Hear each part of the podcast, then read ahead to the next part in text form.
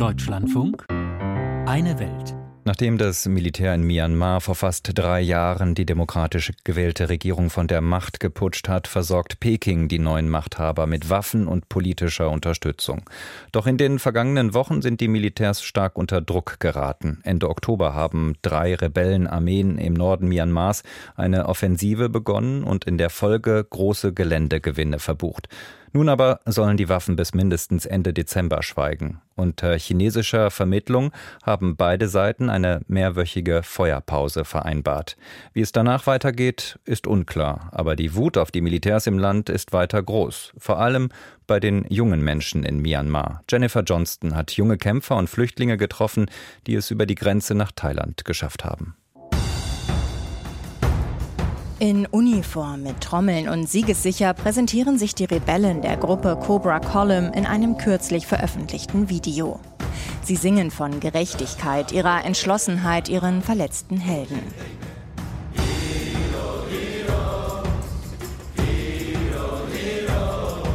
Einer der Männer aus dem Video ist Joe Ji, eigentlich Friseur aus einer Großstadt in Myanmar. Das sieht man seinen gestylten Haaren heute noch an.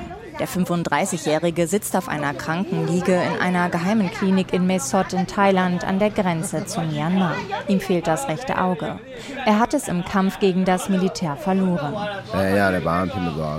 Wir haben unser Leben geopfert, also macht es uns nichts aus, auch unsere Körper zu opfern. Wie tausende andere hat er 2021 nach dem Militärputsch zu den Waffen gegriffen, nachdem das Militär den friedlichen Widerstand der Zivilbevölkerung mit brutaler Härte niedergeschlagen hatte. Ich hätte nie gedacht, dass es mal so kommt. Ich habe mich den Rebellen angeschlossen, nicht weil ich blutdürstig bin oder töten will. Das Militär unterdrückt und foltert unsere Leute. Das kann ich nicht akzeptieren. Wir wurden vom Militär als erstes angegriffen. Seit rund sechs Wochen liefern sich Rebellengruppen und das Militär im Norden des Landes besonders heftige Kämpfe. Mit ihren koordinierten Angriffen haben die Rebellen in kurzer Zeit mehr als 300 Militärstützpunkte und rund 20 vom Regime kontrollierte Städte erobert. Es ist Zeit, dass wir vereint kämpfen. Ich bin sehr zufrieden und glücklich über die aktuellen Erfolge. Die Menschen im Land unterstützen uns. Neche Lee leitet die provisorische Klinik in Mesot, in der er gerade behandelt wird. Sie schiebt die Tür zum Reha-Zentrum auf, einem Raum mit ein paar Fitnessgeräten. 130 Männer und Frauen finden derzeit bei ihr Zuflucht und medizinische Versorgung. Honestly, I cry every day. Ehrlich gesagt weine ich jeden Tag, aber nie vor ihnen. Nie. Es ist ein Albtraum. Jeden Tag siehst du Blut, schlimme Verletzungen. Sie leiden vor deinen Augen und manchmal bitten sie mich, sie umzubringen, weil sie es nicht mehr ertragen.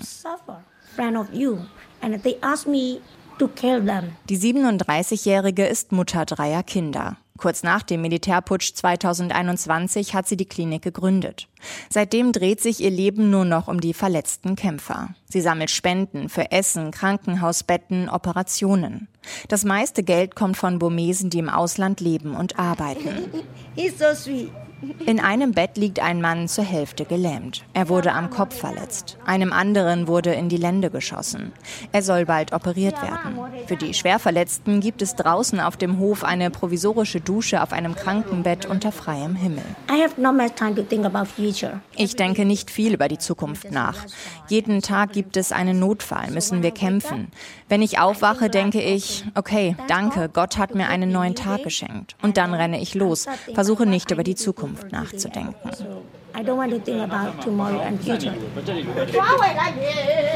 Sie lacht die Männer an. Nach außen ist sie stark, die Schulter zum Anlehnen, die große Schwester. Die meisten hier kämpfen für die Karen, eine ethnische Minderheit im Südosten Myanmars. Im ganzen Land gibt es Dutzende bewaffnete Gruppen. Ihr gemeinsamer Feind, die Militärjunta. Wir werden das Militär gemeinsam besiegen, sagt der Sprecher der Karen in einem offiziellen Statement. Wir wollen, dass sich das Militärregime aus der Politik raushält. Ihre Luftangriffe gegen die Zivilbevölkerung sind Verbrechen gegen die Menschlichkeit, ein Kriegsverbrechen. Immer wieder bombardieren Militärjets Dörfer, Schulen, Krankenhäuser. Gegen die Angriffe aus der Luft sind die Rebellen machtlos. Der 24-jährige Remy zeigt auf seinem Handy ein Video. Vier Kampfjets fliegen am Himmel, in dem Fall zu Übungszwecken. Wir wechseln den Standort unseres Camps etwa alle drei Wochen, damit das Militär nicht weiß, wo wir sind. Es sind einfache Camps mit Zelten aus Regenplane mitten im Dschungel. Wenn er die Militärjets hört, hat er Todesangst. Doch bisher hatte er Glück. Raimi gehört zu einer Gruppe der sogenannten Volksverteidigungskräfte. Vor dem Coup war er auf dem Weg, Mathelehrer zu werden. Nach dem Putsch griff auch er zu den Waffen. Als die Ungerechtigkeit zum Gesetz wurde, wurde die Revolution unsere Pflicht. Doch dem hochgerüsteten Militär sind die Rebellen technisch unterlegen. Sie bauen sich ihre Bomben und Gewehre teils selbst zusammen. Wo sie überlegen sind, ist in ihrem unermüdlichen Kampfeswillen und in ihrer tiefen Überzeugung, für das Richtige zu kämpfen. Anders als die Soldaten des Militärs. Auch das ein Grund zu Analysten, warum das Militär derzeit so schwach dasteht wie seit dem Putsch vor knapp drei Jahren nicht. Das Narrativ des Militärs, unbesiegbar zu sein, wurde in den vergangenen sechs Wochen erschüttert. Hunderte Männer haben ihr Leben verloren, immer wieder laufen Soldaten zu den Rebellen über. Unser Ziel ist, die teuflische Militärdiktatur in Myanmar zu beenden.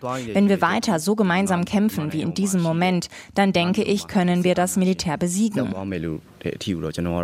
Wenn der Krieg in Myanmar vorbei ist, wollen er und die anderen zurück in ihr altes friedliches Leben. Als Mathelehrer, Koch oder Friseur.